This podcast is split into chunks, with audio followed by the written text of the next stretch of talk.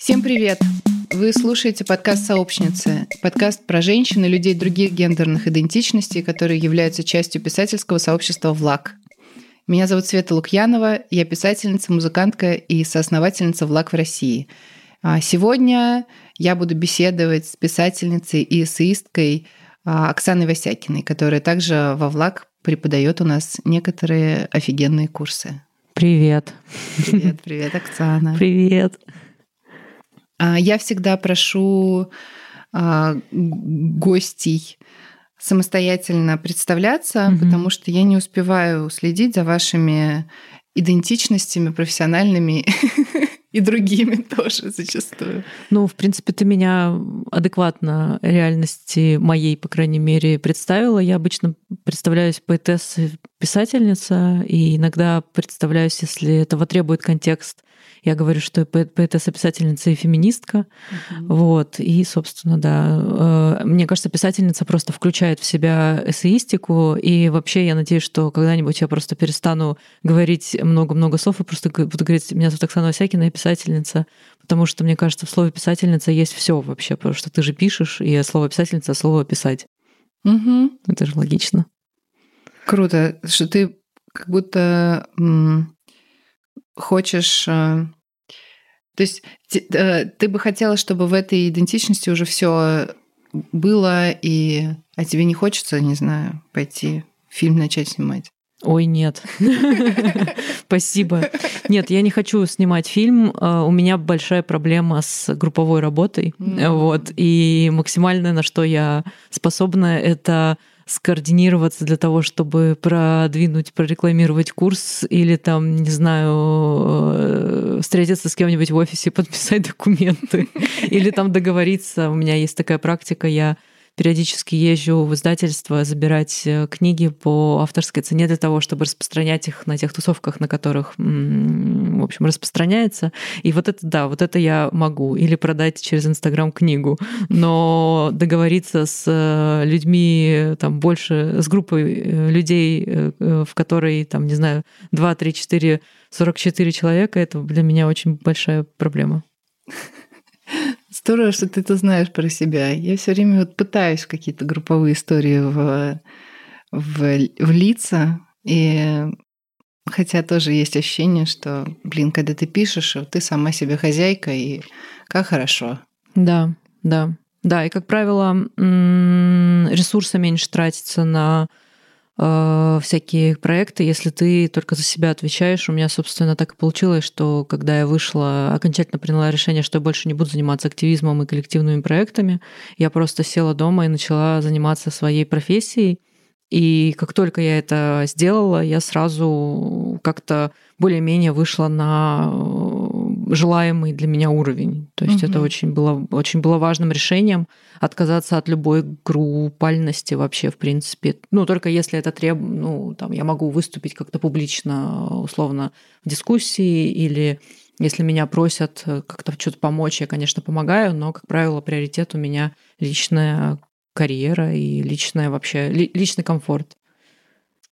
Это очень вообще а, важные мысли, потому что мне тут на дне рождения влак одна девушка сказала, что вот э, мои подружки ходили во влак, и меня тоже звали. Но для меня это слишком индивидуалистская история. И в конце концов любой воркшоп — это все равно 10 э, эго, сидящих за одним столом, которые помогают друг другу, а, потому что это взаимовыгодно, потому что помогут себе, и все, по сути, работают над собственным бессмертием. Да, так и есть. Да, да. И это бессмертие, вот оно такое личное. Угу, Тяжело угу. представить себе. Ну, это понятно, что это наше общество, у нас капитализм к этому угу, привел. Угу, угу. И меня радует, когда люди могут в эту группальность уйти. Раствориться. Ну, раствориться или как-то почувствовать себя. А-а-а. Вот. Ага. Ну, я думаю, что здесь не только капитализм, тут еще миф о романтическом поэте, вот этот, который у нас вечно над нами висит, что ты такой один, что вся толпа тебя не понимает, и что только ты как бы несешь это, эту истину, и ты только транслируешь некий, ну, некий правильный взгляд, вот, и это, конечно, сложно. И мне кажется, что здесь, с одной стороны, э, капитализм в в аспекте, например, конкуренции, он мне даже, я бы сказала, нравится, потому что если мы не будем конкурировать, если мы не будем... Понятно, что главное не испытывать фрустрацию, потому что у кого-то вышла книга, а у тебя еще, там, не знаю, она в верстке, вот. Но э, конкуренция такая здоровая мне, в принципе, нравится. А, а вот как раз с вот этим эгоистичным, э, романтическим э, подходом к собственному творчеству нужно бороться, потому что это, это портит жизнь тебе, это портит жизнь, это, это портит атмосферу. Это очень токсично, и это как раз то, что мы переняли у патриархата и у патриархатных э, способов, э, как сказать, выстраивать отношения с, ну, и с группой, и с читателем, вот, с читательницами. Ну, и мне вот нравится поэтому наша позиция, в которой а, мы все писательницы, подписывающие свои тексты своим именем, Э, мы не пишем коллаборативно, не идем какие-то э, такие вещи, хотя можем пойти, мы ходили на лабораторию связь на самом деле, но в общем и целом, э, но при этом мы сообщество, мы не конкурируем друг с другом. А успех одной из нас не является неудачей для всех остальных, а наоборот. Mm-hmm. Потому что когда э, рано хорошо продается, издатели, э, все издатели, не только издательство НЛО, а все издатели начинают э, говорить, а есть что-то похожее, а есть еще подобные книги, а есть еще женщины. И нельзя посадить Оксану Васякину и заставить 24 часа писать, а, чтобы там еще 10 других ран. А, это и не нужно, это и невозможно. Но другие женщины могут прийти и писать свои книги а ну, просто тоже такой автофикшн. И угу. Ну, здесь, мне кажется, тут вопрос вот э, с издательствами не очень работает, потому что, например, я сейчас видела что в, в, в одной из редакций как раз «Гиганта» выходит книга, которую продвигают через, через рану, угу. но при этом эта книга написанная мужчиной, очень а. маскулинно, ну, я прочитала отрывок, очень маскулинный такой, на мой взгляд, ну, не такой, не то, что не новый, да, что, что вообще ново. Ну, короче, не то, что мы любим, скажем так. Mm-hmm. И получается, что здесь все таки вот относительно отношений издательств, здесь, конечно, речь идет о, о в первую очередь, наверное, с, как сказать, эстетиках и о приоритетах. И я понимаю, что, например, для издательств э, гигантов и для редакции гигантов, э, у которых нет приоритета в сторону, там, которые не ставят для себя приоритетными условно там актуальные практики, да, mm-hmm. они, как и прежде, они просто захватывают тебя как имя, которое условно продается, в счете того, что рано, допустим, по сравнению с книгами Гузель Яхина вообще не продается, mm-hmm. как бы, да, потому что какие тиражи, не знаю, там той же Гузель Яхиной, какие тиражи у Раны, это э, абсолютно там, не знаю, первый тираж Гузели Яхиной 70 тысяч экземпляров, мой тираж общий 6 тысяч, ну, то есть mm-hmm. это большая разница, да. И получается так, что все-таки здесь э, э, эта аналогия не очень работает, но она, допустим, работает на независимых издательствах. Mm-hmm. Да? Если, если, например, через некоторое время появится где-нибудь э, не знаю, понятно, что попкорн, я так понимаю, работает в ту сторону как раз, ну, Кизин Пресс э, тоже работает там в свою сторону, все работают в свои стороны, и вот в этом смысле, конечно, может это как-то выстрелить. С другой стороны, мне кажется, что во все независимые издательства в той или иной степени тексты, а, которые, ну, наверное, похожи на рану, приходили уже. То есть, мне кажется, тут вопрос в том, что это прецедент, да, э, и э, посмотрев на этот прецедент, наверное, издатели не боятся, может быть, такой текст издавать. Вот как-то так.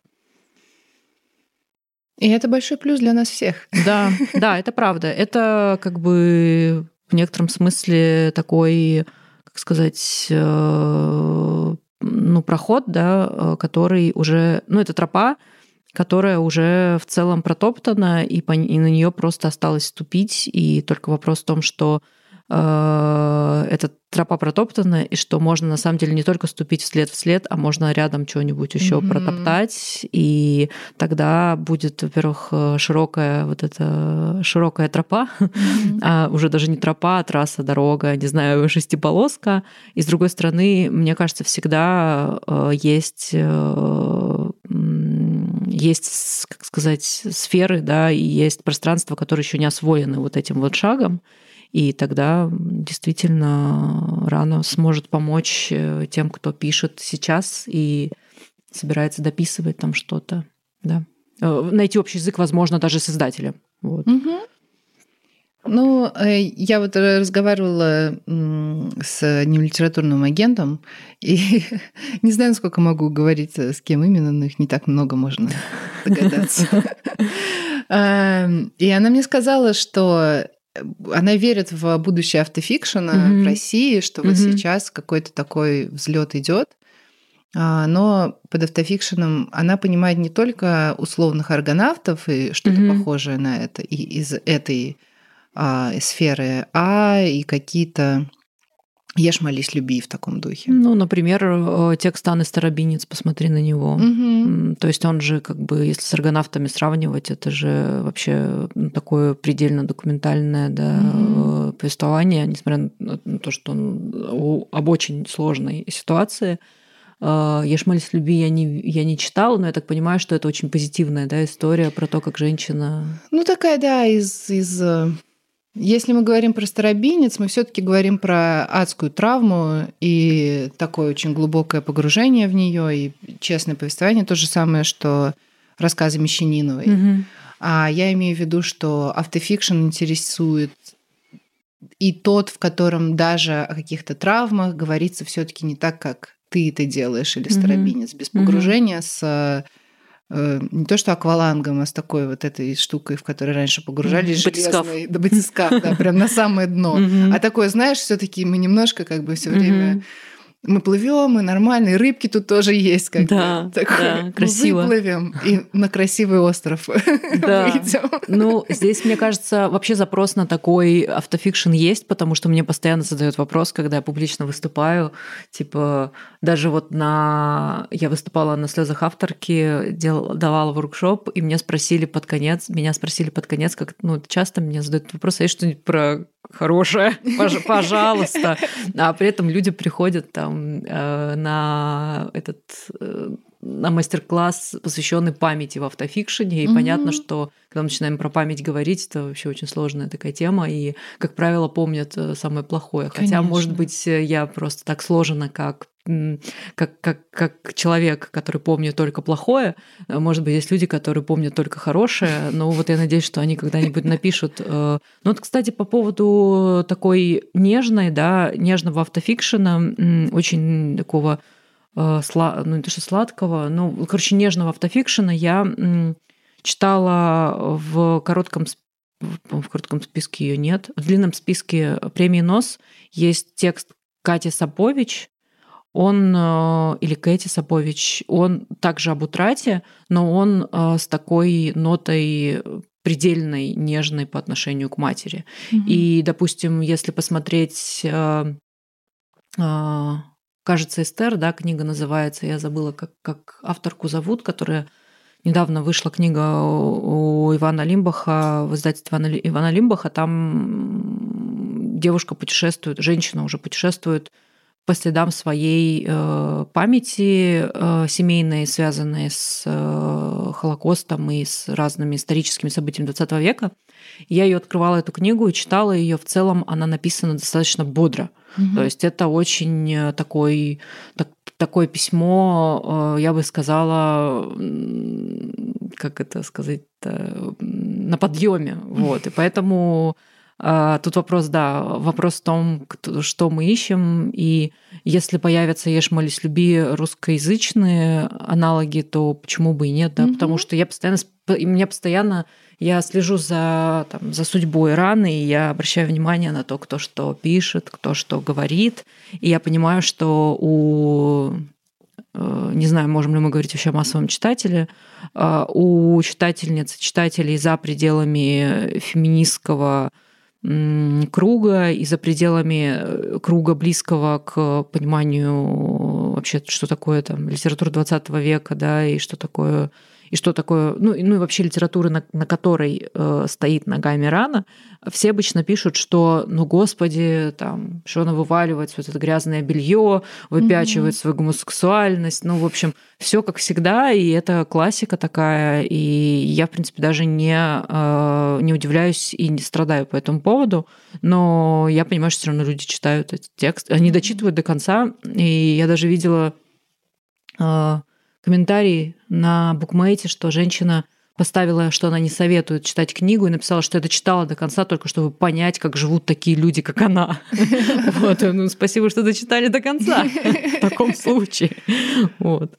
Это все равно, она же, она же это прочитала, это же в ней да, внутри осталось. Да, да, она да, будет возвращаться, этот да, текст да, будет ей всплывать. Да, да. Еще и, возможно, что-то там поменяет у нее внутри. Да, да, да, неосознанно, как у этого, как у Хлебникова, который пишет, что знаем ли мы, э, знает ли Земля письмена зерен, э, которые бросают э, в нее пахарь. То есть вообще угу. Земля никогда не знает, что из тебя прорастет, угу. если в тебя что-то попало.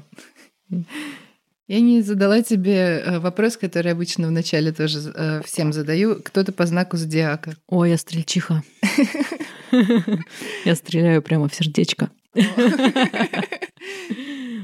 Ты идентифицируешь, ты находишь параллели. Ну да, я же из 90-х, и это неизбежный такой э, все равно процесс, потому что у нас, э, я когда училась в школе, у нас в классе, я родилась 18 декабря, и у нас в классе начинались день рождения с 15 декабря и заканчивались 19 декабря, то есть подряд шли дни рождения, и все возмущались, что вот стрельцы, стрельцов много, но я понимаю, что это, скорее всего, связано с тем, что весной просто был секс, и много секса, и поэтому, и поэтому люди, людей много рождалось в декабре. Прикольно. Да, перед Новым годом как раз. Не, мне кажется, обидно, когда ты праздники рядом с э, какими-то другими большими праздниками, общими. Да, обидно, когда зимой у тебя день рождения. Mm. Ну, у меня это, в феврале это, вообще. В феврале. О, это такой тоже серый такой месяц да. обычно. Угу. Да. Но э, я, я хорошо знаю про э, объединение праздников, потому что я в один день с э, Айдаром у нас день рождения. А-а-а. И у меня нет ни одного личного праздника вообще. Тебе нужно как-то сепарировать Мне праздник. нужно что-то придумать такое, да. Нет, я не могу сепарировать уже этот праздник. Э, ну, потому что, во-первых, я не... Ну, как бы мы что, драться будем за эту дату. Mm-hmm. Как бы я... Мне 25 число нравится, и цифра красивая такая, 2-5, нормально. Вот, но а, сепарировать надо чем-то еще значимым, видимо. Какой-то нужно придумать себе личный. Ну, вот у тебя день рождения влага в ноябре. Да, но оно плавающая дата. Mm. Плавающая. Mm-hmm. Просто это либо суббота, либо воскресенье, когда мы mm-hmm. можем сделать вечеринку. Mm-hmm. И опять-таки, ну слушай, какой это мой личный праздник. Ну, я вообще как в тумане была всю эту вечеринку. Ну, это всегда, когда ты устраиваешь праздник для других, ты потом а, долго лежишь и не понимаешь, где этот праздник вообще был и как, как вообще это пережить. И, да. в общем, да, я понимаю, о чем ты. Какой-то момент мне дали торт в руки, я поела его. А еще в какой-то момент я пошла э, Нину, повела Нину пить настойки. В общем, да, прикольно было. Ну, ты уже ушла к этому. Да, да. Я не пью алкоголь, и как бы и еще я боюсь скоплений, я не люблю коллективность. Да. Нет, на самом деле я просто не люблю вечеринки. Mm-hmm. То есть для меня это очень эмоционально тяжело, потому что я человек, который э, очень тонко чувствует звук, и, а там все время шумно, да. и это музыка, разговор, и все время приходится перекрикивать, и я потом выхожу оттуда такая, что со мной? Mm. Мне такое чувство, что те кастрюли на бошку надели и просто постучали несколько раз. Ну да, я понимаю, это такая перестимуляция. Я тоже иногда выходила либо в туалете так немножко постоять перед зеркалом, подышать, mm-hmm, либо mm-hmm. на улицу, э, потому что у меня еще телефон не ловил. Да, вот. не ловит. И это э, просто какая-то минутка. Я в такие моменты такая, вот, блин, а курящие люди выходят, еще и как бы у них какой-то ритуал есть. Да, да, курение, оно, конечно, очень часто спасает от таких вещей, но и курить я тоже бросила, так что могу только позавидовать. Ну, тут уж... Да, кому, кто еще кому должен завидовать, да. Можно в конце концов э, до 10 посчитать, там, не знаю, какую-то медитацию сделать маленькую. Да, провести какой-нибудь ритуал обнуления. Да. Это нам всем не, меш... не помешает, мне кажется. Какие, что тебе интересно прямо сейчас? Какие темы или что вообще? Э, для письма или ну, вообще для... в творчестве, mm-hmm. но на самом деле вот оно же все всегда все равно оказывается mm-hmm. в творчестве. Ой, сейчас я из-за того, что расхламляюсь, я, мне интересно, как так сделать, чтобы э, свести к минимуму мои шмотки, вот, и и, но при этом у меня, самое, меня ничего не волнует, э, кроме моих книг. Mm-hmm. Вот. И меня бесконечно волнуют мои книги. Вот ты сейчас, мы сейчас mm-hmm. находимся у меня дома. Э, вот этот вот весь блок, mm-hmm. вот эти два шкафа средние, это все мои книги. И Раньше э, ты видишь много пустот, да, и здесь э, раньше в этих пустотах стояли книги, книги, книги, то есть я примерно половину, ну, чуть меньше половины продала либо раздала. Угу. Но я понимаю, что вот это вот остаток, который остался, он его невозможно никуда деть, потому что эти книги мне ужасно дороги. Угу. Вот. И я как бы не понимаю, что с этим делать э, и как с этим быть. Вот. Вот это меня очень сильно волнует.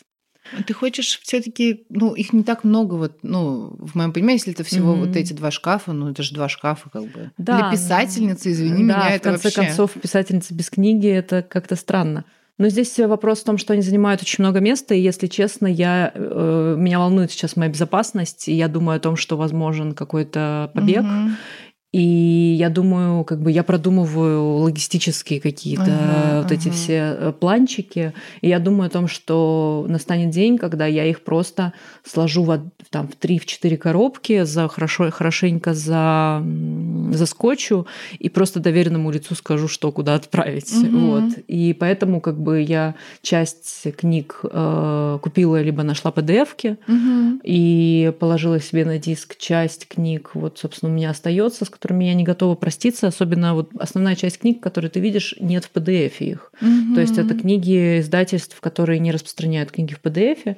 И там, не знаю, например, вот э, издательство Алите, которое очень много издает книг про гендерные исследования и всякое такое, они, естественно, PDF не выкладывают, нигде не продают даже его. Или, допустим, у меня есть целая полка, посвященная опыту женщин, прошедших ГУЛАГ. И это, конечно, все маленькие издательства, посвященные памяти ГУЛАГа. И, конечно, PDF-ку ты не найдешь, mm-hmm. потому что это все издавали э, историки, бумеры, которые как бы просто издавали просто объект. Вот, и ты ничего с этим не поделаешь. Э, в общем, да, это вот то, что меня заботит больше всего. И я, в общем, как-то...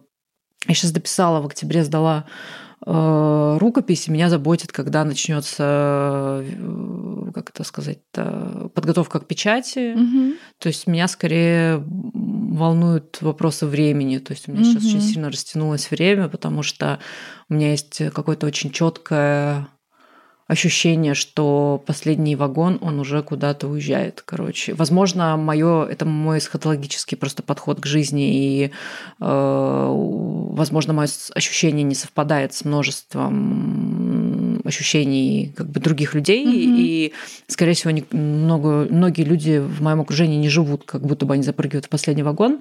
Но у меня есть ощущение, что я запрыгиваю в последний вагон, потому что я вижу, например, э, новости, я вижу, как э, пытаются запретить на платформах ЛГБТ-контент, да. а в моем случае, например, это как бы ЛГБТ-контент это то, что я произвожу. Угу. И я понимаю, что, видимо, придется как-то искать какие-то другие способы, и мне очень грустно, мне очень грустно, что моя страна, она как бы меня не очень... Ну, то есть меня любят люди, которые, с которыми в одной стране я живу, не все, но какие-то люди, mm-hmm. да, сообщество, которое, ну, не только сообщество читательниц и читателей, а с другой стороны я понимаю, что а, как бы я а, этой стране не очень нужна как творческая единица. Mm-hmm. Вот. И вот это меня ну, по-хорошему волнует. И я, конечно, начинаю задумываться возвращаться и актуализировать в своей голове э, всякие теории номадизма и теории вот этого вечного движения, что мы все из ниоткуда на самом деле взялись из какого-то, не знаю, большого взрыва, превратились в рыб, а потом из рыб вышли на сушу, потом из обезьян превратились в человека, и бесконечно племена первобытные шли, шли, шли через, из Африки в Скандинавию, наконец-то попали в Евразию, а потом раскололись все ледники, и вот, наконец-то, там, в 20 веке было какое-то еще движение, и, наконец-то, я, как вот эта маленькая единичка, маленькая пылиночка, попала в Москву, но это еще не конец. Mm-hmm. То есть я как бы пытаюсь сейчас э, смириться с тем, что каждая точка на твоем пути это не последняя точка, mm-hmm. и просто вот я как-то с этим сейчас, с этими мыслями живу, и, э, если честно, очень сильно грущу, потому что мне обидно, потому что я очень люблю страну, в которой я живу, и мне очень горько наблюдать, что в ней происходит. Вот, как-то так.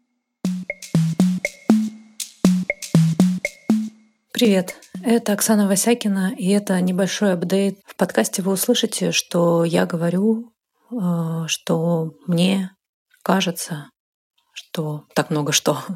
Я не нужна России, и мне поэтому надо уехать. Вот. И, э, и в ноябре 2021 года я действительно собиралась уехать и думала, как лучше это сделать. Но после 24 февраля 2022 года я поняла, обратное. Я поняла, что мне необходимо остаться здесь, в России. И мне кажется, что как никогда а, я ей нужна, хотя, возможно, ей так не кажется.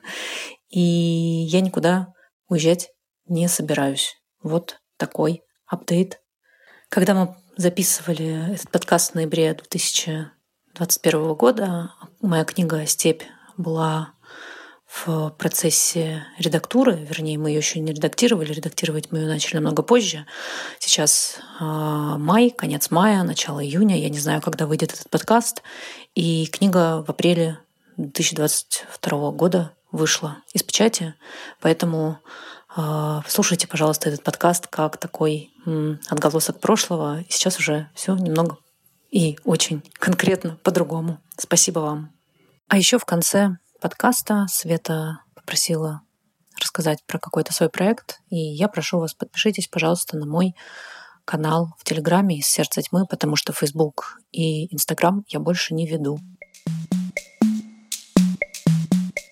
Мы буквально сегодня тоже с Сашей об этом переписывались э, в связи там с какими-то ее личными тоже новостями. Это просто родина абьюзер. Да. Мы находимся все в абьюзивной семье угу. и пытаемся что-то делать, пытаемся угу. этот дом как-то украшать или угу. что-то, в общем, творчеством заняться, угу. что-то чинить, mm-hmm. строить, а все это время как бы над нами нависает, и ты не знаешь, когда ударят, и по кому-то из твоих всей семьи все время ударяет, и по тебе mm-hmm. иногда ударяет, и ты понимаешь, что по, по кому-то ударяет так сильно, что прям вообще кошмар.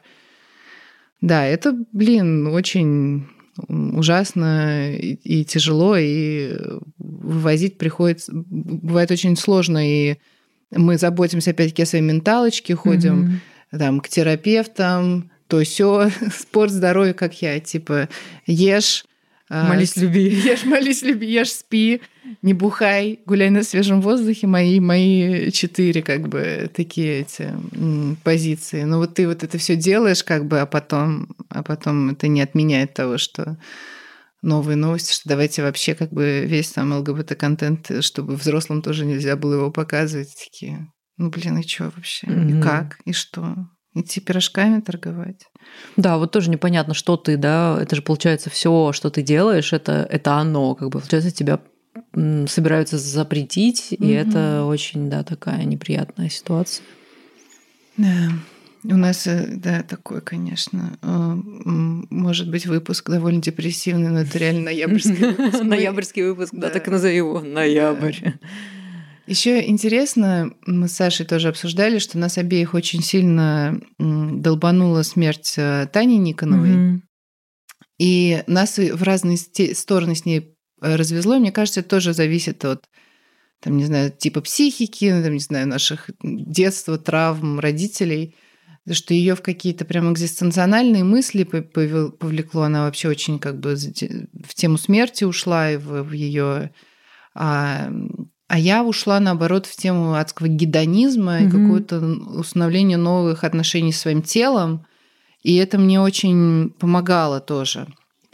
А, я, я просто поняла, что вот типа все, что я себе там не разрешала из-за стыда, там того, сего, от этого никому не легче. Вот mm-hmm. я умру как бы и все. И, и ну и типа и кому хорошо-то было, что ты там сидела и что-то не знаю торт не ела mm-hmm. условно после шести вечера или mm-hmm. когда там, mm-hmm. или ненавидела себя за то, что это торт ешь. Или не лизала пятку своему партнеру, потому что всю жизнь хотела, стеснялась сказать, да, что-нибудь такое. Именно.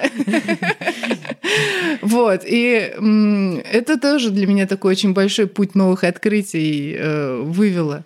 Но, эм, блин, не бывает тоже, знаешь, таких путей, где все время идешь и только травка мягкая, и солнышко светит. Как бы, если ты идешь куда-то что-то исследовать и что-то изучать, ты заходишь и в какие-то довольно темные места тоже, но это правда. Да. Да. Главное, чтобы из этих темных мест хоть э, один раз выйти. Ну да, страх смерти это вообще очень актуальная тема. И мне кажется, оба варианта, которые ты назвала, это, это два самых таких частых mm-hmm. способа справляться у меня. Я тоже постоянно сталкиваюсь со страхом смерти, но у меня это связано с тем, что у меня как бы анамнез семейный такой, что у меня все умерли, mm-hmm. и я как бы просто осталась одна одинешенька, и на этом поле я понимаю, что когда умирают, например, твои родители, ты становишься, ну, в некотором смысле Таня это такая старшая сестра, угу. да, которая умерла, и э, стало ее не хватать очень сильно. А, и вот когда умирают эти старшие родственники и старшие значимые взрослые, неважно, с какими у тебя были отношения, ты как бы становишься ближе к могиле на самом деле, mm-hmm. да, то есть получается, что у тебя, допустим, нет детей, и uh, не то чтобы я очень горюю по этому поводу, но просто, что получается, что у тебя нет детей, и ты как бы единственная стоишь на краю этой могилы, да, и ты в, в эту темноту уже смотришь. И у меня uh, тоже, вот как ты описывала Сашин принцип, у меня тоже примерно такой способ справляться. Я начинаю очень много думать о смерти, и, конечно, меня поражает тот, э, как сказать, тот спектр э, эмоций и тот спектр нового ментального опыта, который дарит страх смерти, mm-hmm. он очень интересный. И я, собственно, на э, волне этого ада э, дописала книгу вторую, mm-hmm. и это для меня был очень продуктивный такой э, страх. Ну и вот сейчас как раз в связи с, кстати, вот э, о переходе да, из состояния состояний, выходя из темной, собственно, выйти из темной э, вот этой вот комнаты, где ты боишься смерти, мне, мне помогла, собственно, политика, в которой мы живем. И сейчас я живу не в, не в гедонистическом таком типе, а скорее в ситуации, когда я понимаю, что каждый момент, вот сейчас мы сидим, он может быть последним, и я, как бы, как человек, который долгое время ради своего какого-то интереса изучал репрессии в репрессии э, в Советском Союзе, я примерно понимаю, что когда писали люди, что они вот э, сидели на чемодане, да, бесконечно по ночам, и, в принципе, казалось бы, да, тебе нечего бояться пока что, и ты недостаточно, там, не знаю, видна сейчас, угу. да, там есть еще люди повиднее, с которыми нужно разобраться. Но, тем не менее, вот это вот ощущение последности, изобрела слово, последности вот этого момента, э, она как бы, она дарит ощущение очень, э, как сказать, очень богатого очень, я очень богато переживаю каждый момент своей жизни сейчас, mm-hmm. несмотря на то, что подавляющий, подавляющий ноябрь, э, несмотря на то, что у меня обострились все хронические заболевания там на фоне стресса и все такое, но я понимаю, что, допустим, насколько важна любовь, например, mm-hmm. насколько важна там, не знаю, ну, в первую очередь любовь, конечно, и э, вдруг стало м, понятно, что отношения это всегда очень сложная такая, очень, очень, очень сложный вечный диалог. Это, вдруг этот диалог стал бесконечно, ну, бесконечно прекрасным. И, э, и просто вот это бытие вместе, да, оно вдруг стало таким уникальным, важным вот именно в этот момент.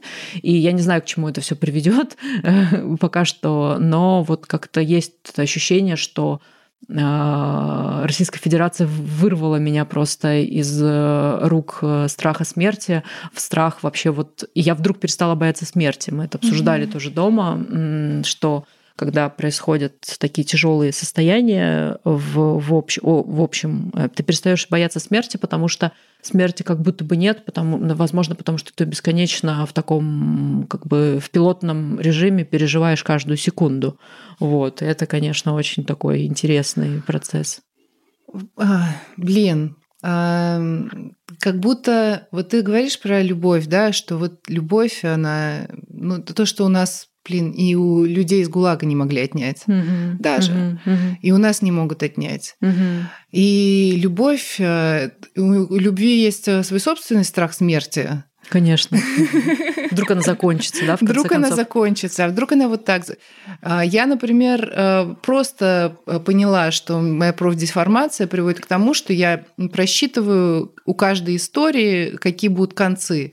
Мне все концы, если не нравятся, то я как бы заранее, э, заранее каждый прекрасный момент для меня отравлен, э, отравлен угу. тем, что будет больно потом. Угу. И я понимаю, что с этим, блин, надо бороться, как бы все любовь, дружба, все, что дарит нам наслаждение, а, еда, mm коллективное или индивидуальное mm творчество, все это, все это, блин, все это наш способ э, жить э, немножко счастливее.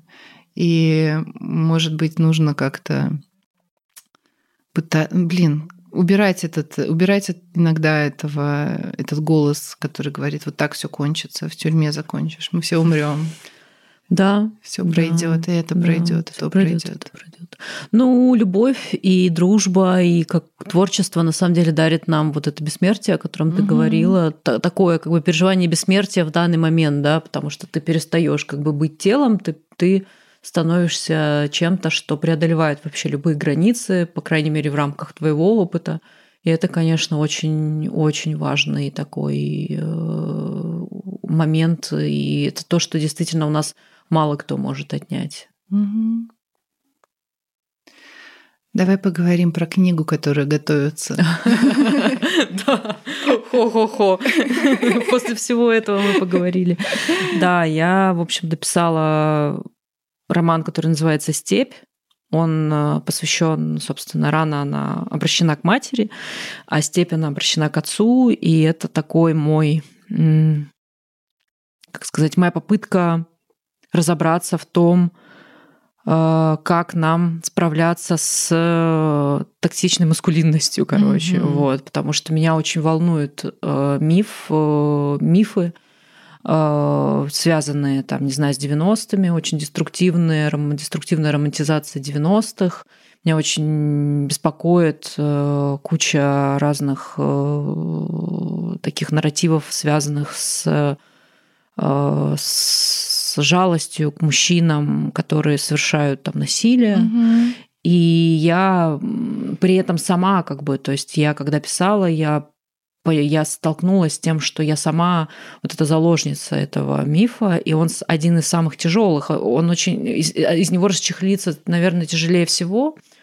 И я, в общем, пыталась как-то разобраться с тем, как вообще устроено это все, по крайней мере, для меня, и собственно, посмотреть на своего отца как на такого, во-первых, актора э, насилия, с одной стороны, а с другой стороны, как на э, одного из, ну, наверное, миллионов, миллиардов мужчин, которые проживали примерно одну, один и тот же сценарий. То есть, как бы для меня это и для меня стало таким открытием, когда я писала, э, до которого я, собственно, сама дошла, скорее всего, про это есть куча исследований, но мы же не ищем легких путей. Э, я поняла, что огромное количество мужчин, э, чья молодость пришлась на 90-е, они погибли либо в 90-е, либо когда этот, эта эпоха закончилась, они просто не нашли себя mm-hmm. дальше в, в той реальности, которая пришла новая, они погибли также от последствий вот этих 90-х. И это, с одной стороны, очень горькая история, а с другой стороны, как бы я понимаю, что а, в частности погибали преступники. Mm-hmm. И вот это, и мы всегда находимся да, в заложниках. И этот миф, он о бедном преступнике, который как бы вечно спасен, он, он очень старый, там еще со времен Древней Греции, там, не знаю, со времен французского поэта Виона, да, который там пишет стихи о том, что он висит на виселице, и он как бы такой э, уже прощенный, как бы. Вот. И меня это очень сильно волновало, и я не знаю, насколько у меня получился этот э, насколько у меня получилось вообще выразить свое возмущение, смятение, недовольство. Э, надеюсь, что получилось. И это такой как бы зеркальный, не то чтобы зеркальный, это вторая створка диптиха Крани, потому что рано про мать, а степь про отца, и оно написано вообще абсолютно другим языком. То есть это вообще другой язык, это вообще другая форма. Она скорее, он скорее сказовый. Mm-hmm. То есть там лесков повалялся немного. Вот. Э, и это такой рассказ о том, как дочь спустя 10 лет после того, как родители развелись, встречается с отцом. И, и что она, собственно, и, и что теперь, да, как бы, вот. И это такое, да, возможно, я думаю о том, что, возможно, достаточно профанный для науки, но для художественной литературы глубокий анализ маскулинности. Mm-hmm. Короче, вот так. Ну, для меня это так. Вот. А как э, отличался процесс работы над романами mm-hmm. «Рана и степь»? Ну, рану-то я вообще не понимала, что, что я вообще делаю. Ты просто садишься и думаешь, типа, чего это? А, а степь я очень хорошо понимала каким языком она будет написана. Я ее начала писать в Казани, кстати, mm-hmm. когда вот у вас была две недели. Э, я написала, причем первые там две главы просто на одном дыхании. Ну, это всегда так бывает. Ты первую какую-то часть, там одну десятую пишешь на вторую, на первую, на каком-то легком дыхании, а потом такая и чё? А потом приходится придумывать метод. Вот. Э, и я, да, мне уже очень понятно было, как как я буду строить все. Мне было очень понятно, с какой язык. В этом смысле мне, конечно, немного страшно за степь, потому что в ране есть вот это вот ощущение того, что происходит преодоление языка mm-hmm. и происходит как бы перманентный поиск формата. А в... И это тоже как бы рождает такое напряжение для читателей, и это рождает такое, ну, это дополнительный эстетический слой для, это, для этой книги. А степь, она более, ну, то, что называется, сделанная, да, она менее такая разъятая, но она, и она более как сказать, более, более укорененная вообще, в принципе, в истории 90-х, э, там, ну, вообще вот в истории, э, новейшей истории России – и я немножко переживаю, что будут такие вопросы, что вот Васякина типа сдалась, короче, а отказалась от эксперимента и пошла в сторону как бы накатан, какой-то накатанного языка. Но я э, с этим тоже боролась, потому что я понимала, что вот этот язык, который я выбрала, он оптимально подходит для повествования, которое я выбираю, и я как бы, ну, Здесь я работала как уже, ну, скорее уже бой, как более профессиональный человек, да, ты mm-hmm. как бы уже менее наивная писательница, чем в ране. И я, да, я просто садилась, и э, у меня не было такого плана, который обычно я вот э, разговаривала недавно со своим, с одним из своих студентов, он сказал, что вот у меня план, и я ему как бы, если я плану не следую, то я его меняю. Вот у меня такого нет, э, не было. Я как бы писала главу за главой, и, гла- и каждая глава, она просто посвящена определенной теме, и они, в общем, там как-то Конечно, это не история про то, как там, не знаю, э, как я люблю всегда использовать вот этих вот рам, рамки героя, вот это вся как бы конфликт. Там нету такого, что там, не знаю, кто-то что-то у кого-то украл или украла, и там и начинается вот это все. Там конфликт, он исключительно на держится на том, что человек вообще не понимает, какое отношение ее отец имеет к ней. Как бы вообще, что, что это за человек? У нее вопрос. И она, собственно, да, вот рассказывает, что она видела, что она помнит, э, пытается понять вообще, что, что происходит. И, конечно, она более степень, она более, ну, то, что называется, писательская. То есть это прям литератур, ну, в смысле, как бы в литературном смысле это прям ближе к литературе, чем к ране. Вот. И потом, конечно, я надеюсь себе изменить и пойти обратно в какой-то экспериментальный уже формат. Был ли у тебя дедлайн? Да. У меня был дедлайн, дедлайн на октябрь, и я его, я 1 октября дописала и сдала. Вау. Но я его как бы я 70% когда написала, я сдала сразу редактору. Мгм. Я сказала, Денис, вот это типа как бы вот тебе книга, а я сейчас еще допишу, мне надо там условно 5 глав. Мгм. Он сказал, да, окей. И да, я поняла, что ну, я как-то у меня со временем так получается, что я примерно... Я из тех людей, которые, конечно, все делают в последний момент. А, Если, допустим, мне, меня просят написать эссе, я вот недавно для Бок о Бока писала эссе. А, Я, кстати, не знаю, сейчас можно его прочитать или нет на сайте Бок о Бока, потому что, мне кажется, его заблокировали. И мы с Гулей договорились, она мне написала, кажется, в мае, что типа давай ты мне напишешь эссе. Я ей сказала, да, давай, только у меня сейчас я дописываю, там, я пишу книгу, мне я не могу ничего писать, кроме этого, потому что иначе я не смогу просто вернуться в книгу. Сказала, да, окей, давай я тебе напишу там ближе к делу. И она мне сказала, вот твой дедлайн, там 25 октября, что ли. Мгм. И я 25 октября села и села, э, вернее, 24 села, накидала, а 25 дописала и отправила. И это э, чисто я. Вот, ужасная привычка. Не знаю, все, мне кажется, многие ею страдают, особенно те, кто учились, там, не знаю, еще что-то. И у меня с этим проблемы, да. И я как бы внутренне уже э, в середине сентября понимала, что я уже почти дописала, Мгм. и у меня осталась одна глава, но я ее просто не могу физически дописать. Вот просто не могу и все. И я, естественно, пошла как этот как это часто бывает. Я пошла к психоаналитике Эссе, поговорила с ней там о том, как вообще что. Поговорила с ней, там через два дня пришла и быстро все дописала и сдала. Круто. Вот, как-то так. Ну, все-таки роман ты не писала в последний момент. но Ну, роман нет. так. Да, не- да, главу последнюю я писала в последний момент, потому что там я начала, я, короче, такое наворотила, что я поняла, что э, Пруст вообще такой, типа, с неба на меня говорит Оксана, аккуратней будь, дорогая. Ну, потому что там я выбрала для себя такую стратегию более как бы односложного повествования, в том смысле, что я выбрала для себя стратегию не намазывать слои э, в одну главу, когда Мгм. ты э, как бы из одной, из одной арки э, памяти переходишь в другую, в третью, в четвертую, в пятую, плюс ты накладываешь на дополнительную, дополнительные какие-то обстоятельства, которые в тексте происходят. И я, короче, накрутила вот эту последнюю главу так, что там у меня было 7 или 8 слоев, и я уже как бы не справлялась просто. Я уже завязла, и после того, как я поговорила с психоаналитиком, я просто пришла и раскидала главы. Вот эти, вот эти 86 слоев, которые были, я просто расслоила и раскидала по отдельным главам. Это был Мгм. очень важный такой последний рывок. И при этом последний, последний абзац, он у меня уже был еще в мае написан. То есть я его просто доработала и вставила. Мгм. Вот так вот.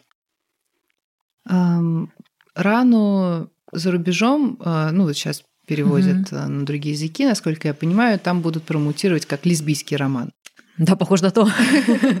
А степь лесбийский Э, роман. Там, конечно, есть. Там, во-первых, героиня лесбиянка, ну вот эта повествовательница лесбиянка, и там есть там три или четыре, э, как сказать, сцены, э, связанные с, ну, с лесбийской телесностью, с лесбийскими чувствами. Там есть эпизоды, которые, конечно, не ну, я не знаю, лесбийский он или не лесбийский, потому что я думаю, э, что у многих людей есть отец, и у многих людей есть вопрос к, к отцу.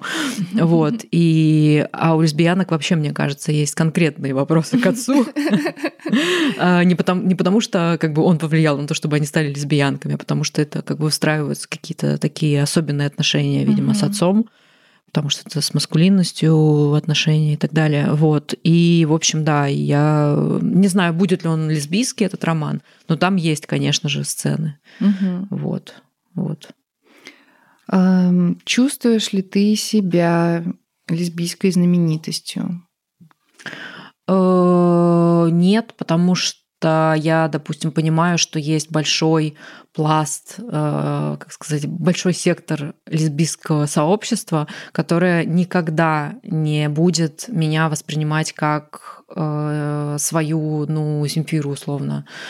Потому, ну, сейчас я, конечно, Земфир, на Земфиру я, конечно, замахнулась, но в смысле я имею в виду как вот такую эмблематическую фигуру, потому что понимаю, что, допустим, сообщество «Я в теме 18+,» для них э, я видела какие-то небольшие посты на тему раны, и я понимаю, что я как писательница не удовлетворяю запрос э, такого как бы глубинного лесбийского сообщества. Мгм. Я просто э, скорее в сторону, там, не знаю, такого креативного лесбийского сообщества и в сторону э, лесбийского сообщества, которое э, ну, имеет отношение и доступ к, к актуальной культуре и к определенным тенденциям в этой культуре. И я это хорошо понимаю, и поэтому, конечно, я понимаю, что прям как Диана Арбенина «Привет, Олимпийский» мне не светит. Ну, Диана Арбенина сейчас, она и благодаря лесбиянка. вопреки, да, она и вообще о чем мы говорим? О Да, но- сексуальной женщине. Да, да. Но тем не менее, как бы, когда Диана Арбенина выходит на сцену, там подавляющее большинство ее Мгм. аудитории это девчонки стоят там. В клетчатых рубашках. Ну, в разных, да, и в клетчатых, и не в клетчатых рубашках, да. Но в нашем небольшом все-таки каком-то квир-кругу креативного класса, э, ну, нельзя отрицать, что ты уже являешься некой иконой и знаменитостью. Не чувствуешь ли ты с этим каких-то проблем, с этой публичностью такой, а, известностью, а, любопытством, интересом к твоей персоне? Ш- Нет ли ощущения, что лесбо-радио, если что, следит за каждым шагом? Я не знаю, где это лесборадио играет. А, Полагаю, на каждой тусовке. Возможно, не знаю. А, Ну, у лесборадио есть еще другие персоны, кого как бы по... Ну, естественно. Попесочить. Вот. Я я не чувствую прям жесткого внимания к себе, потому что я как бы я же не тусовая, и я сижу в основном дома. И единственный способ, как бы, то, что называется, прикоснуться к моей реальности как- какой-то, это подписаться на мой инстаграм, а в моем инстаграме просто бабулины какие-то, мандарины на скатерти клетчатой, какие-то сторис, типа, боже, я отравилась сушеной курицей. Ну, короче, типа, никаких, э, ни- никаких, пика- никаких пикантных подробностей моей жизни а, нет. А, И, но, в принципе, я чувствую к себе нездоровое внимание, скорее нездоровое, я бы даже так сказала, Мгм. внимание со стороны там, пары критикес литературных, которые считают, э, считают, что они могут просто залезть мне в трусы как бы, и обсудить меня как, э, как просто как, э, то, что называется, как девчонку из соседнего подъезда в критической заметке. Вот. И это, конечно, меня ну, мне от этого, меня это не злит, мне от этого неприятно. То есть это вот прям чувство какого-то такого, такое чувство, что мне под дверь санную тряпку положили. Мгм. Вот. Но э, как бы я думаю, что если э, вы сейчас меня слушаете, вы больше так не делаете, потому что иначе, иначе что-нибудь произойдет. Вот. Ну, я не знаю, ничего, конечно, не произойдет. Мне, мне нет э, смысла какой-то ме- месть, но просто как бы я презираю такой подход к э, к работе.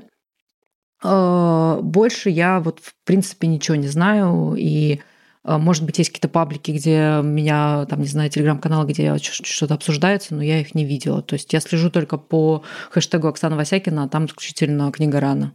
Вот.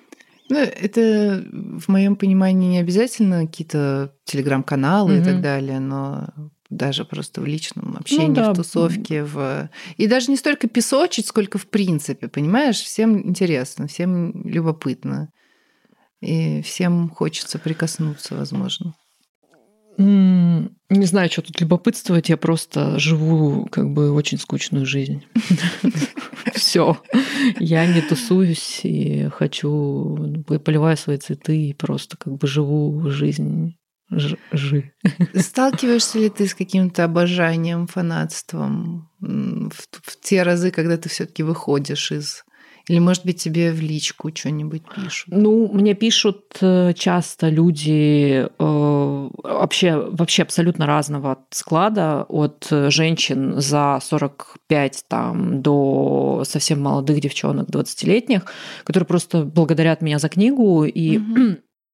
И, как правило, я вижу, что они бы рады мне что-то еще со мной поговорить, но как бы вот эта граница, она не... Mm-hmm. Я просто им говорю спасибо вам за чтение, отправляю там красивые эмоджи. Ну, мне очень приятно это, и это прям супер классно, особенно когда ты сидишь там, не знаю, очень сильно грустишь, а, и тут тебе из ниоткуда прилетает какое-то сообщение в телегу, что вот, там, я прочитала вашу книгу и все такое. Это прям супер приятно. Э, это прям класс. Вот. А когда, когда я прихожу, я вижу, что, ну, допустим, на тусовку, я вижу, что кто-то не решается подойти. Ну, тем более я как бы такого склада, я все контролирую всегда пространство, я сажу, сажусь в уголочек, смотрю, кто что. А когда подходят, мне тоже супер приятно, что люди подходят и говорят, и это ну, это поддерживает, и это я просто понимаю, что для меня э, моя работа, она не только для меня. И mm-hmm. это прям супер важная такая штука, что я в один прекрасный момент поняла, что э, у меня был недавно момент, я ходила читать стихи в ДК «Рассвет» э, в связи с выходом проекта э, этого, ой, не Spotify, а как же это называется, Storytel – Э, у Storytel вышел проект, посвященный современной поэзии, и там современные поэты читают свои стихи. Э, я шла читать в ДК «Рассвет» стихи, презентовать этот проект, и у меня передо мной стоял вопрос, как бы, читать теорию Блика или не читать вслух mm-hmm. на публику там 100 человек.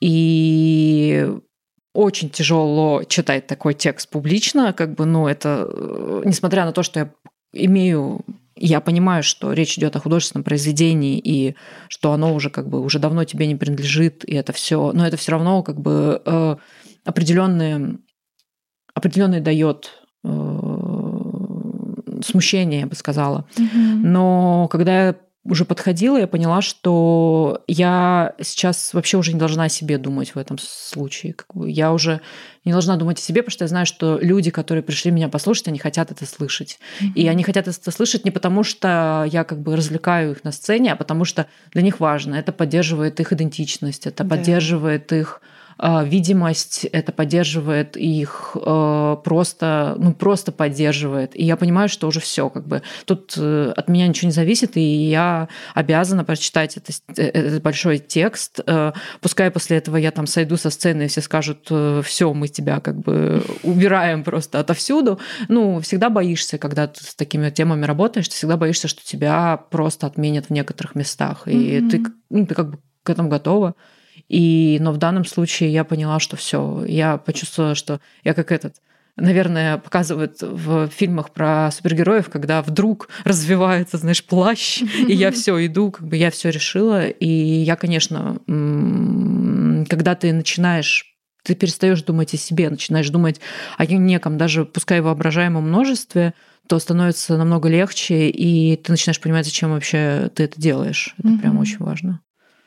Это настолько правда, и мне кажется, мы все должны, а, не знаю, мне просто но Кизинг тут распродавал дружбу и вообще угу. постоянно сейчас ее промутирует, пытается с ней избавиться, потому что там... Там был... большой тираж? Да, был большой тираж, угу. потому что это же грантовый тираж, угу. вот, и там 2000 экземпляров. О, угу. Вот для сборника рассказов это не, нелегко. Да и который тоже так распространяется, считай, вокруг своих. Вот, и э, мне благодаря тому, что какие-то даже близкие люди, там ну, более-менее знающие, знакомые, все таки получили эту книгу и прочитали, и мне за последнее время пришло два а, таких сообщения, что вот понравился твой рассказ. Этот рассказ уже сколько лет был назад написан, mm-hmm. и Это, это просто каждый раз как будто огонек внутри тебя Да, за- да. зажигают. Да. Вот. Пожалуйста, не скупитесь на такие вещи. Не бойтесь это писать. Ну да, Да. многие не пишут, потому что они думают, что типа, они там, не знаю, нарушат границу и все Мгм. такое. Мне даже написала девушка, что она чтобы мне написать, провела опрос в Инстаграме, писать мне или нет. Ну, то есть, как бы, ну, да, не, не, не скупитесь на, и не Да. бойтесь. Это Да. прям очень важно для нас, потому что, ну, реально, каждый творческий человек, как бы мы не были типа уже прошарены, все мы знаем, знаем свое мастерство, уровень своего мастерства, все знаем, как надо, как не надо. В конце концов, все равно это все никто не, все равно есть моменты, когда мы такие, я вообще ничего не умею, и кто решил, что я пишу. Если я сейчас не пишу, то значит, что Да. я не пишу. Да. Да. И уже никогда и не напишу, Да, возможно. никогда не напишу. Мгм. Если сейчас не получается, то уже и не получится. Никогда. Никогда. Да. И слава богу. Иногда я думаю, слава богу. Миру лучше только будет. да. Ну, в общем, эм, про поэзию, раз зашел разговор, Мгм. тоже спрошу. Ох, это э, ты на дне рождения сказала, что вот поэтесса это просто в представлении общества какая-то странная баба, которая не пойми, чем занимается. Мгм. А, и это правда ведь так. Да. И я, например, очень хорошо это чувствую. А, Я пишу э, стихи, и я, в принципе, как бы считаю, что их не надо никому видеть никогда. Вот. И в то же время я как бы их читаю, такая, вот мне это что-то дает. И, наверное, это как бы не самые ужасные стихи в мире, то есть там я в школе писала, я могу понять, что, в принципе, по качеству как бы есть качественный скачок произошел, слава богу, к 32 годам. Но так тяжело себе это разрешить, что уже даже не понимаешь, зачем. Мгм. Ну да, стихи это вообще больная тема. Ух, я пишу стихи, и я, о, в смысле, сейчас, э, как правило, если я пишу прозу, я не пишу стихи, Мгм. а если я не пишу прозу, я пишу стихи. И я даже когда разговаривала с редактором своим, э, что-то мы разговаривали про дедлайны какие-то, еще что-то обсуждали, и я сказала, что надо скорее дописать, чтобы хоть стихов пописать. Вот. И, в смысле, дописать роман, чтобы стихов пописать. И для меня вдруг э, стихи, когда я начала заниматься прозой, для меня, если честно, вообще неожиданным был выход в прозу. Он был очень спонтанным, он очень был такой, скорее связанный с, там, с кризисом, с определенным. И теперь я понимаю, что стихи дают мне огромное количество свободы. И я хочу, вот мне нравится писать про природу. Прям Мгм. обожаю. И я вот поехала в Карелию, написала стихи про карельскую природу, а, съездила в Тульскую область, там побыла на, в, этом, в каком-то в этом загородном отеле, написала про то, как осень наступает. И а, сложнее стало писать стихи, потому что после прозы тяжело выходить в другой как бы регистр. Но я понимаю, что для меня, конечно, стихи стали таким полигоном, на котором я э, очень много пробую именно м, тем, э, и я понимаю, что, допустим, э, там какое-то количество времени назад я написала стихотворение, а спустя там, спустя три или четыре месяца это же как бы этот же мотив, он вплетается в прозу, и это уже как бы уже не на уровне да, такого очень компактного высказывания, а на уровне уже развернутого. И... Но с другой стороны, да, из-за того, что у меня центр тяжести перешел в прозу, и я понимаю, что действительно благодаря прозе я могу как бы то, что называется, состояться как, э, как писательница, э, стихи вдруг стало как-то проще вообще выставлять на всеобщее обозрение, например. То есть я очень легко выкладываю стихотворение в Facebook. Вот. И мне как-то спокойно от того, что оно там лежит. Но еще это, возможно, связано с тем, что я понимаю, что я уже как бы пишу на том уровне, на котором нельзя сказать, что это типа там какой-то мусор какой-то текстовый, да. Э, И я понимаю, что это хорошие тексты, что это профессиональная поэзия там, и так далее. И э, я понимаю, что если даже этот текст ничего не прибавляет к э, уже написанному в мире, то он хотя бы ни, ничего не убавляет. Этого достаточно. Блин, это очень хороший подход. Да, да, я понимаю, что я просто смотрю, вот мы с тобой сидим в квартире, которая завалена книгами, и Просто для слушательниц, э, чтобы вы понимали, тут я описывала свою книжную полку, но еще я снимаю квартиру у одной ученой, чьи книги вообще просто по всей квартире. И я понимаю, что ну, здесь часть этой книг — это аналитическая разная проза, ну, нонфикшн, и часть, вот, допустим, тут стоит полное собрание как бы американской, э, тут есть целая вот коллекция американской прозы 20 века, и я понимаю, что люди пишут в том числе не для того, чтобы создавать какие-то новые высказывания. Люди mm-hmm. пишут для того, чтобы, например, поддерживать уже сказанное, и это mm-hmm. тоже очень важно. И вот когда я наконец-то с этим как-то смирилась, потому что когда я училась в литературном институте, и когда я там бродила в кругах поэтов, была вот эта э, модернистская, как сказать, э, у всех идея, еще футуристами на самом деле насажденная, да, насужденная, не знаю, как это слово сказать. Ну, короче, придумали это футуристы и вот эти все поэты начала XX века, что каждое твое высказывание должно приращивать нечто, что это должно быть какое-то новое высказывание, новый язык, все были в поисках какого-то своего нового языка, что это такое, вот черт его побери, вот, вот не знаю, что такое новый язык. Мы как бы слов э, в русском языке не так много. А, на самом деле много, но как бы, но комбинаций действительно очень много.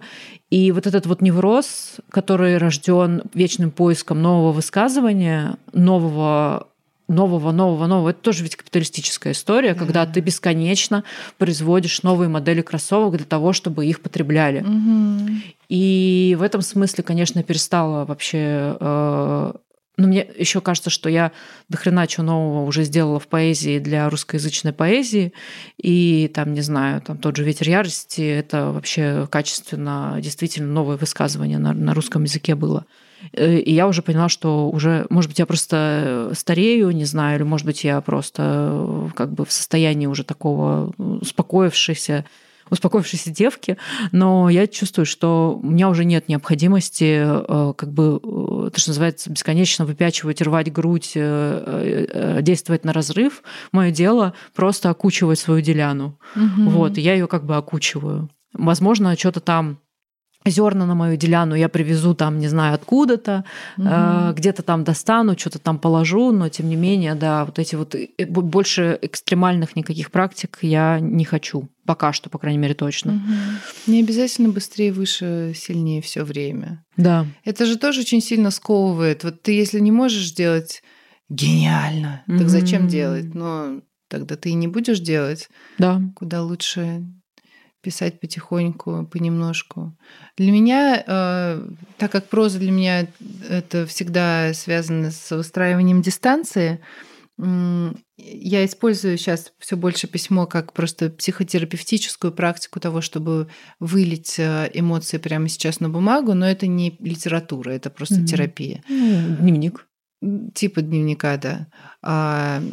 И поэзия выполняет очень похожую роль. Я пишу изнутри эмоции чаще всего, просто вот как-то зафиксировать момент. А, а проза это уже потом, когда эмоции схлынут, и время пройдет, ты про это посмотришь и посмотришь на это как на интересную историю, и ее будешь писать.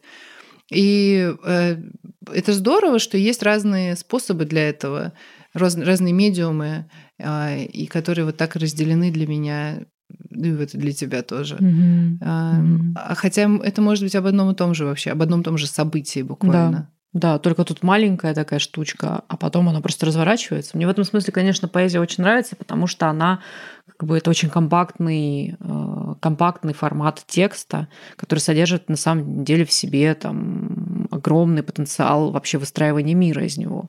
И ты пишешь одну строчку, и ты понимаешь, что за одной строчкой может, из одной строчки может развернуться вообще как вот э, как, не знаю, как матрас надувной, знаешь. Вот он маленький, э, маленький, лежит в сумочке, а потом хоба, он надувается, и э, тебе, пожалуйста.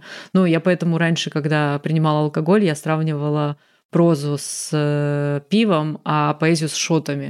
То есть, типа, шоты ты добахнула и пошла, а прозу тебе нужно какое-то время, и в том числе для того, чтобы написать ее. И хотя стихи тоже требуют достаточно много времени, именно как бы для того, чтобы выщупывать в себе вот эту интенсивность, находить для этой интенсивности слова какие-то.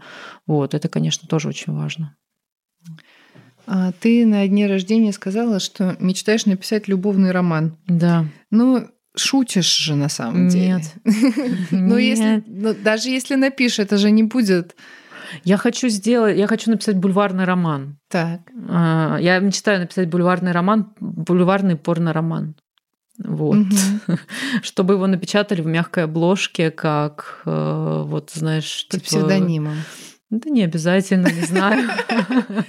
Ну, то есть это же такой эксперимент. То есть я бы хотела такой, как вот, знаешь, про викингов печатают женские романы. Типа она видела его мускулистую грудь, они там... Ну, понятно, что это будет лесбийский такой а, бульварный роман. Уже просто, это уже революция. Извини, не получилось встроиться в контекст. Но использовать этот язык для того, чтобы... Понятно, что там в 18 в конце 18 веке, века в XIX веке вообще э, бульварные романы с лесбийским сюжетом это была вообще просто э, они продавались как горячие пирожки. Это был, ну, была история такая в, в, в мире. Ну, это англоязычная и франкоязычная литература. У нас, конечно, такого не было, но это, конечно, вопрос в том, что пикантности придает, да, угу. э, эта линия лесбийская и придавала больше тайны, больше. Это, как правило, детективные романы про преступления. Угу.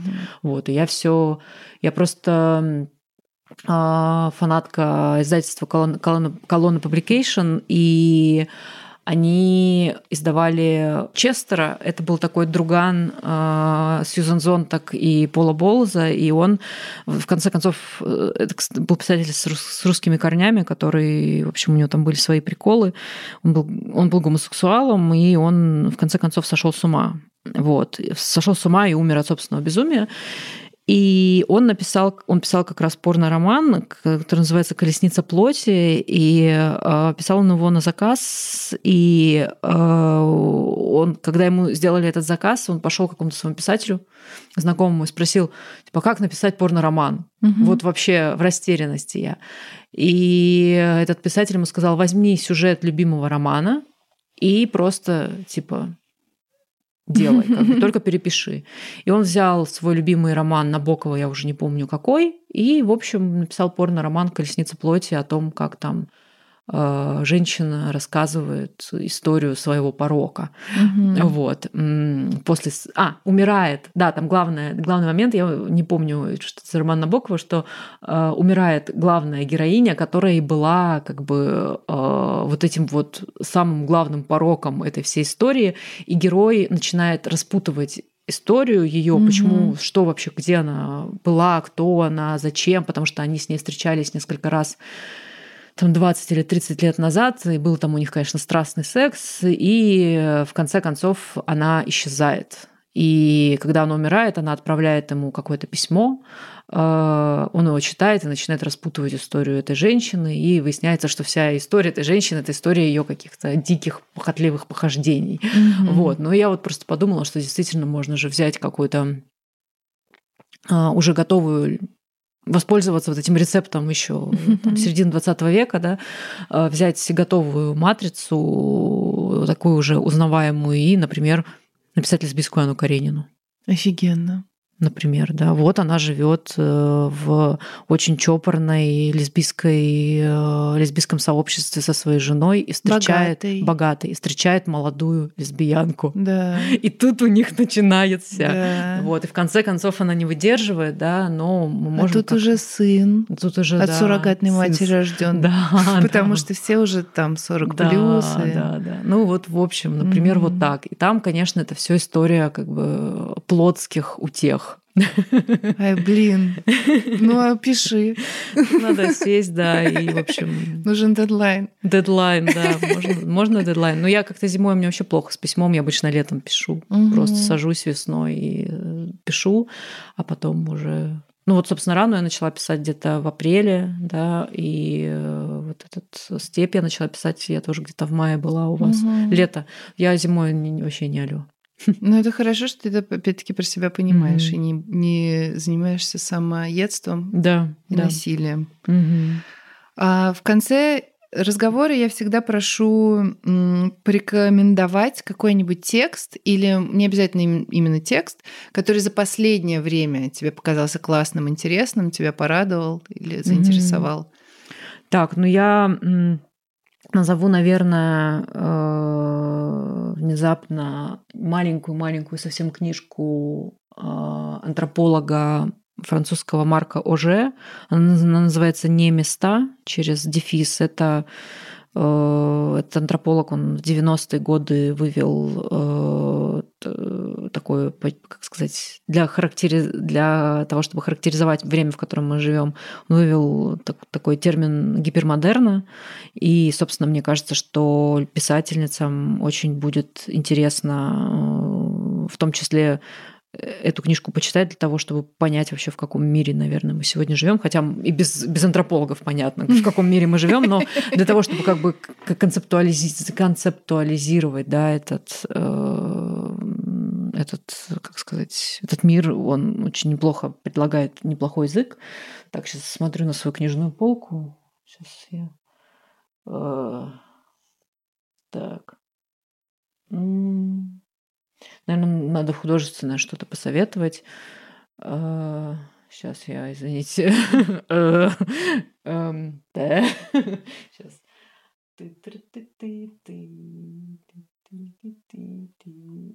Наверное, я посоветую. Вчера я э, открыла книжку, маленькую книжку э, Гертруды Стайн, которую она написала для детей. Она называется «Когда Земля была круглой». И, собственно, это книга, в которой впервые, текст, в котором впервые рождается вот эта «Роза есть роза, есть роза, есть роза». Это там, собственно, зарождается стайновское вот это высказывание.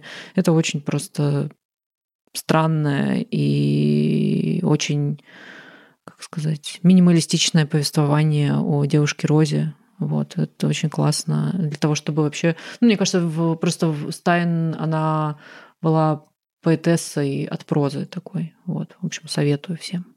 Вот. И э, в конце прорекламируй что-нибудь свое. Э, что, что всем нужно пойти купить или прочитать, или, не знаю, посмотреть? Ну, купить, конечно, купить рану, если вы еще ее не купили, потому что я очень радуюсь, когда мне говорят, что тираж закончился. И я начинаю думать, что yes. Вот. И если вы хотите что-то в свободном доступе прочитать, то э, у меня есть рассказ. Мать сказала, что завтра возьмет меня с собой на завод. Он есть в общем доступе, он висит в, на сайте Esquire, а, потому что я его писала для литературного номера. Ну и если стихи вас интересуют, то я периодически их выкладываю, очень редко, но выкладываю в своем Фейсбуке. Вот.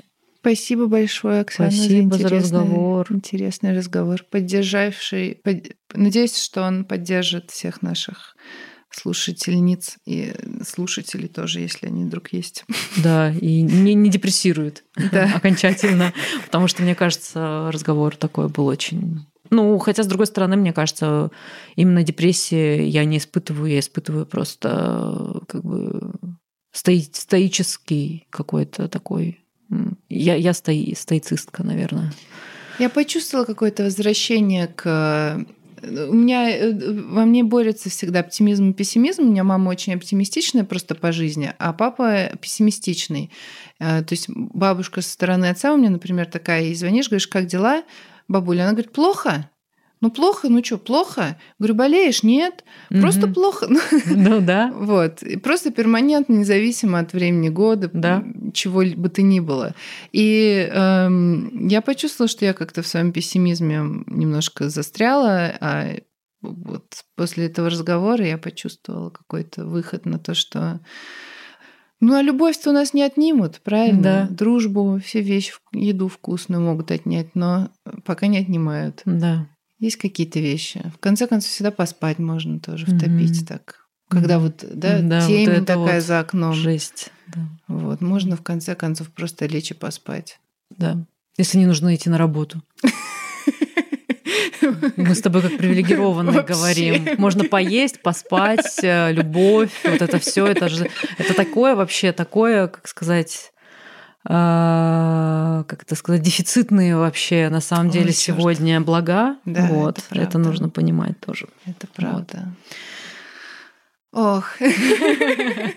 но, но да, но даже если немножко, даже 15 минут любви, это же Да. все равно хорошо. 15 минут любви. Ох, спасибо. Всё.